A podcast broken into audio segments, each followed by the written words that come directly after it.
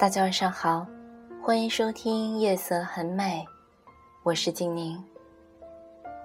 非常感谢大家对《夜色很美》的关注和收听，已经很久没有给大家分享美文了。今天给大家带来一篇孙胜起的《你的第二身份是什么》。张军从英国留学回来，我们几个好友为他设宴洗尘，席间。一个朋友不雅的口头禅使他很不快，几次露出厌恶的表情。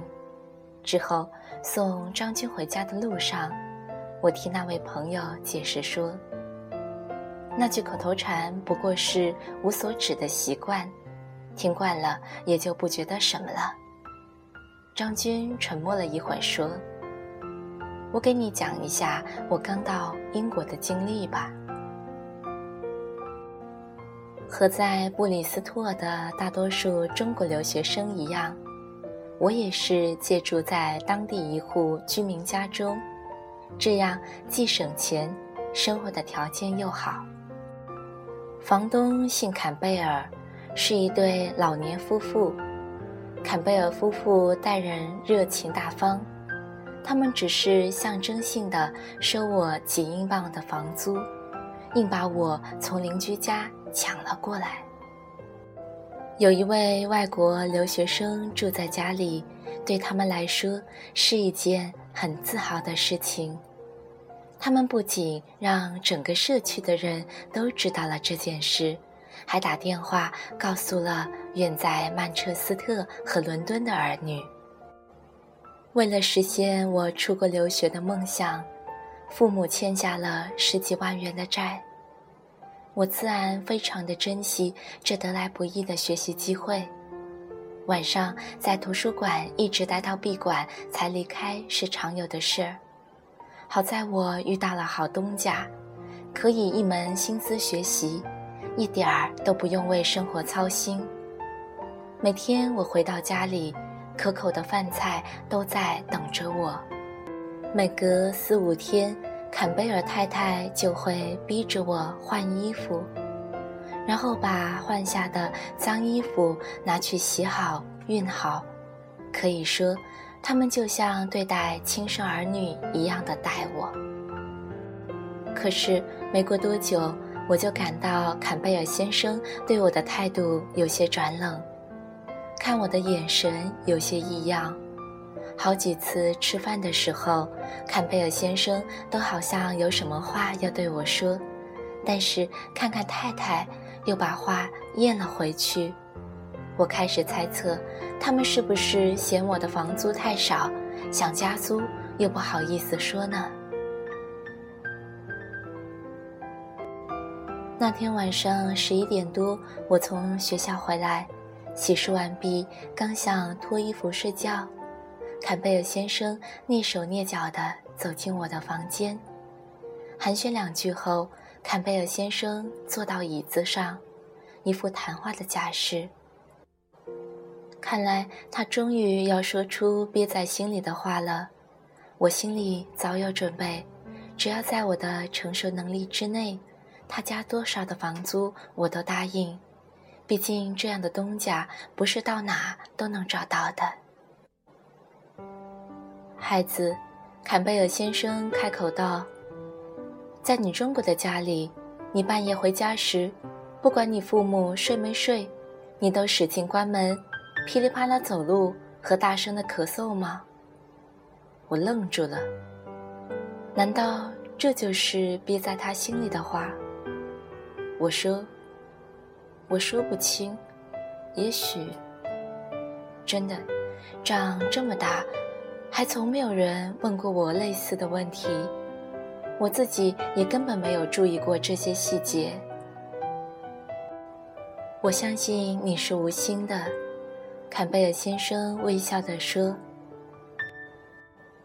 我太太有失眠症，你每次晚上回来后都会吵醒她，而她一旦醒来就很难再睡着，因此。以后你晚上回来，如果能够安静些，我将会非常的高兴。坎贝尔先生停顿了一下，接着说：“其实我早就想提醒你，只是我太太怕伤你的自尊心，一直不让我说。你是一个懂事的孩子，你不会把我善意的提醒视为伤害你的自尊吧？”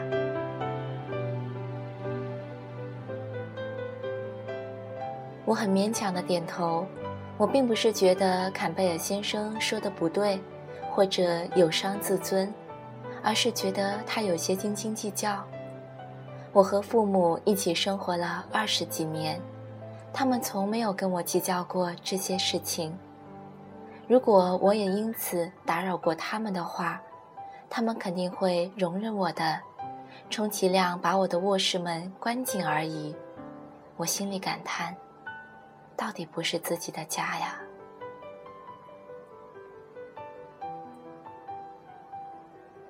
当然，尽管我心里有牢骚，但我还是接受了坎贝尔先生的提醒，以后晚上回屋尽量的轻手轻脚。然而，不久的一个下午，我从学校回来，刚在屋里坐定，坎贝尔先生跟了进来，我注意到。他的脸阴沉着，这可是少有的。孩子，也许你不高兴，但是我还得问，你小便的时候是不是不掀马桶垫子？他问。我的心里咯噔一声，我承认，有时我尿憋得紧，或者偷懒。小便的时候没有掀开马桶的垫子。偶尔，我小声的说道：“这怎么行？”坎贝尔先生说：“难道你不知道那样会把尿液溅到垫子上吗？这不仅仅是不卫生，还是对别人的不尊重，尤其是对女人的不尊重。”我辩解：“我完全没有不尊重别人的意思。”我只是不义。我当然相信你是无心的，可是这不应当成为这样做的理由。看着坎贝尔先生涨红的脸，我嘟囔：“这么点小事，不至于让你这么生气吧？”这时，坎贝尔先生越发的激动，替别人着想，顾及和尊重别人。这是一个人最起码的修养，而修养正是体现在这些小事上。孩子，考取学位和谋得一个好的职位固然重要，但与人相处时的良好习惯和修养同样重要。如果说学位、职位代表一个人的身份的话，那么习惯和修养就是人的第二身份。人们同样会以此去判断一个人。我不耐烦的听着，并随手拿起一本书，胡乱的翻了起来。我觉得坎贝尔先生过于的苛刻。这种事如果是在国内，这是个事儿吗？晚上，我躺在床上思考良久，决定离开坎贝尔家。既然他们对我看不上眼，那我就找一户比较宽容的人家居住。第二天，我就向坎贝尔夫妇辞别，全不顾他们极力的挽留。然而，接下来的事情却令我始料不及。我一连走了五六户人家，他们竟然都以同样的问话接待我。听说你小便时不掀开马桶垫子，那口气，那神情，让我意识到，这在他们任何一个人看来都是一件不可思议的、很严重的事情。可想而知，面对这样的问话，我只有羞愧的逃走。至此，我才明白了坎贝尔先生说的：习惯和修养是人的。第二身份，在人们眼里，我既是正在接受高等教育的中国留学生，也是一个浅陋、缺乏修养的人。我一点也不愿坎贝尔夫妇把我的不良习惯到处传播，相反，陷入了如此困境，我对他们的怨气反而消失了，甚至还非常的感激他们。如果没有他们，没有那段尴尬的经历，我不知道是否还是那样的令人生厌的不拘小节。嘴上同样的挂着难听的口头禅，也未必可知呢。好了，张军的故事讲完了，我却陷入了沉思。回想起我在公司里，也曾有过保洁员来投诉，办公室许多人上卫生间会把小便滴到地上，会穿着鞋子踩到马桶上，这是一个多么尴尬的投诉。培养良好的生活习惯，这些本应在我们的少年时代就应该完成的课程，我们为什么要等到长大成人后，来到异国他乡才能学会？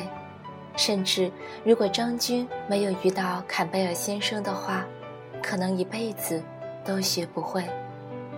我们的教育里，到底缺失了多少东西呢？晚安。